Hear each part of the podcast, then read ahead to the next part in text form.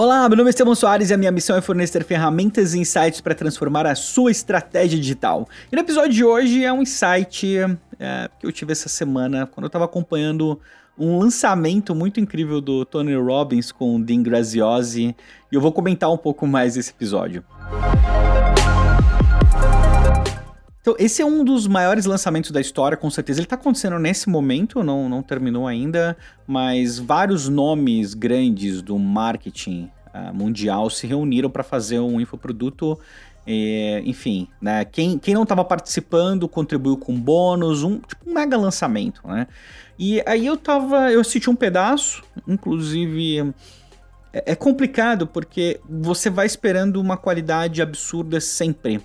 E aí eu fiquei olhando o chat, na verdade, porque o conteúdo da venda é tipo aquele conteúdo para quem trabalha já com marketing digital especificamente há um tempo, você vai tirar um insight ou outro, mas é o básico, né? Constrói a sua audiência, vai lá, trabalha, nutre a sua audiência, cria um produto incrível e depois você vende. Mas, enfim, é, eu super resumi isso. Mas meu ponto não é esse aqui.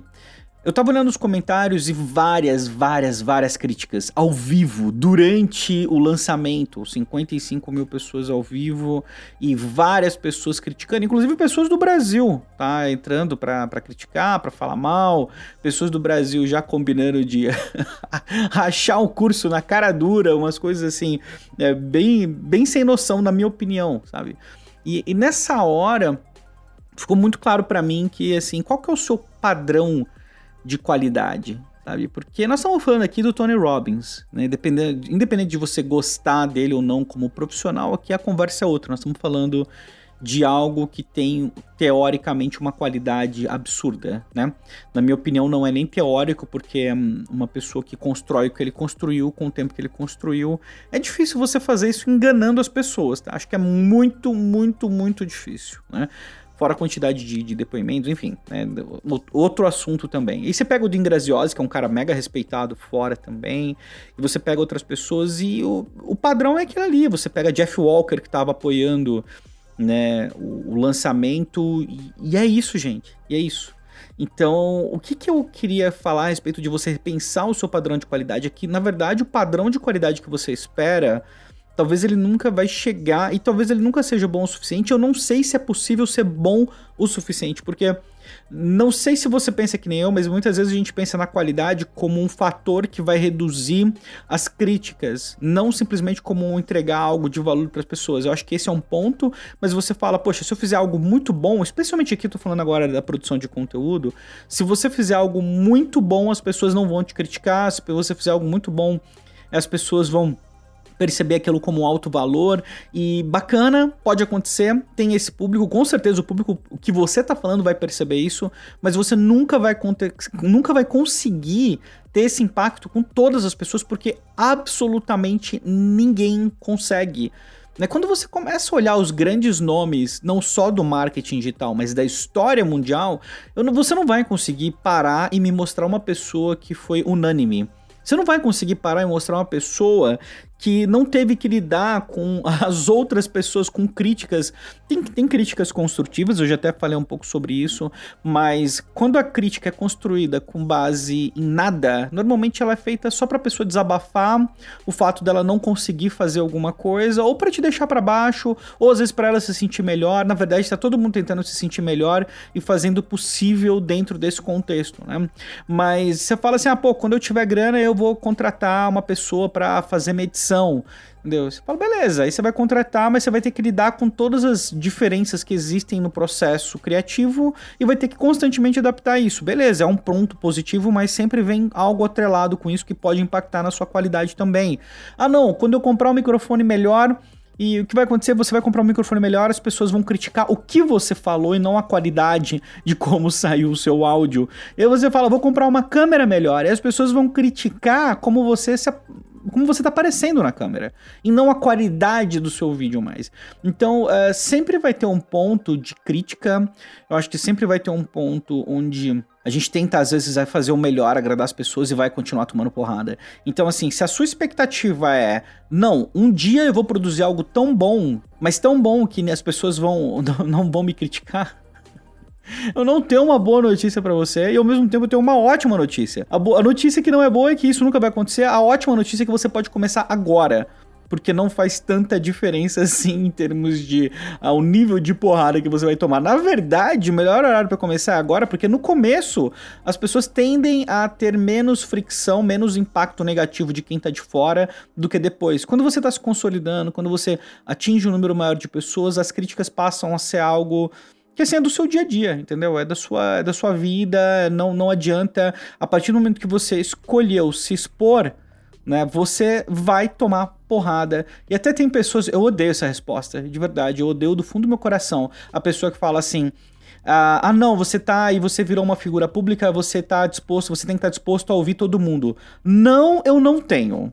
Realmente eu não tenho que estar tá disposto a ouvir todo mundo. Por isso que, na verdade, conforme você vai crescendo, o seu filtro tem que melhorar. Porque você tem que saber justamente as pessoas que você não tem que ouvir, você não é obrigado a aceitar a crítica de todo mundo.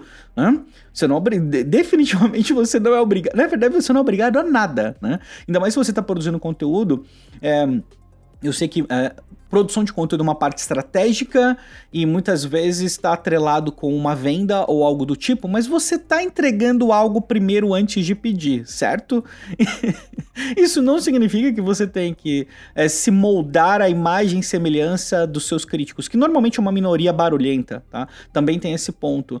Né? É difícil você encontrar também, essa é outra boa notícia, um, uma pessoa que produz conteúdo, que trabalha com a própria imagem, que a maioria das pessoas estão criticando. Normalmente é uma minoria barulhenta e chata e desagradável, porque eu acho que tem formas e formas de você dar um feedback para pessoa. E quando você dá um feedback com carinho, quando você dá um feedback com amor, a outra pessoa não fica com essa sensação é, negativa do que ela tá fazendo, né? Agora, tem um ponto assim, toda vez que você errar vai ser ruim. Esses dias mesmo, essa semana, numa live, eu falei algumas coisas que eu não gostei depois. Não foi nada grave, né? Eu, eu, eu avalio assim como uma coisa é, uma, relativamente leve, mas eu não gostei. A hora que eu terminei, da Maria Rita me falou a mesma coisa. Eu tinha, né, já tinha ficado meio chateado porque eu tinha falado daquela forma.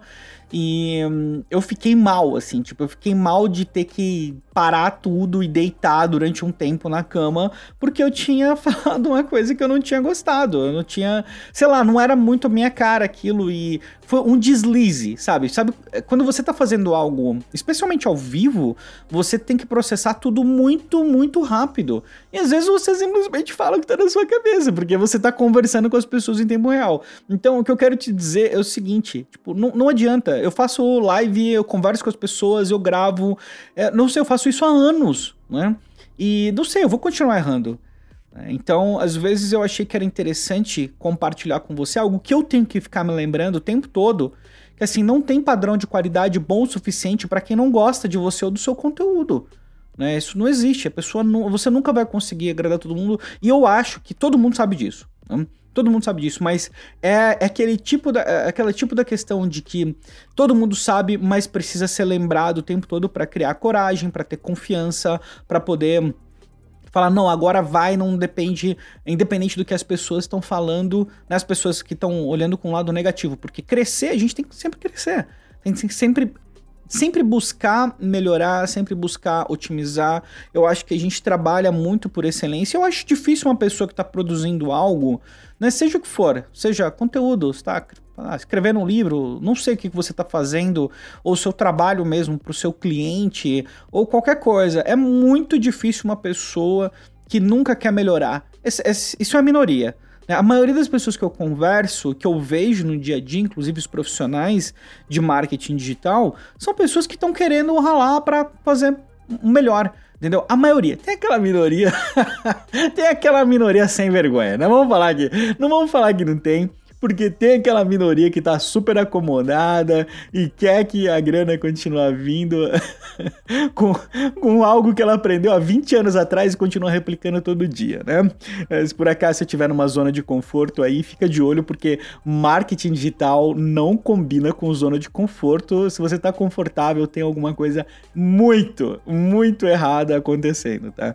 Mas era isso, eu queria compartilhar, um, queria compartilhar isso com você, porque na hora que eu vi os comentários negativos lá, eu falei, cara, é, eu, assim, vamos, vamos ser bem realistas. Eu tenho alguns sonhos, mas eu não vou conseguir a abrangência do Tony Robbins, entendeu? não vou conseguir a abrangência. Talvez o Ingras e um dia, quem sabe, né? Quem sabe. Mas Tony Robbins já é outra história. E se eles passam por isso, né? E você começa a ver outros grandes nomes no mercado nacional. Se eles passam por isso, é, bom, é um sinal que a gente precisa se cuidar, tanto na parte emocional como na parte do conteúdo. Então, foca aí na qualidade, trabalha para melhorar sempre, mas não espera ou não espera auto, ah, não é autonomia, não espera unanimidade. não espera unanimidade é, em como as pessoas vão ver o seu conteúdo, porque isso nunca vai chegar. E de novo, lembrando que a boa notícia é que você pode e deve começar agora, porque não tem nada que você pode fazer para agradar todo mundo.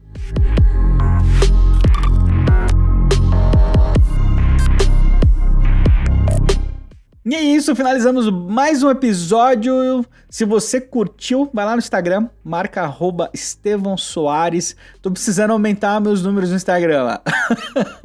indica, indica o podcast, indica o podcast, vai lá, troca uma ideia, manda o um direct pra mim. Eu tento responder todo mundo o mais rápido possível. Então vai lá, vai ser um super prazer te conhecer. E lógico, passa na live também. De segunda a sexta eu faço lives ali no Instagram por volta do meio de e-mail e vai ser um prazer te encontrar por lá. Então, para não perder as lives, aproveita, segue no Instagram e ativa as notificações também, beleza? Um grande abraço e uma ótima semana para você.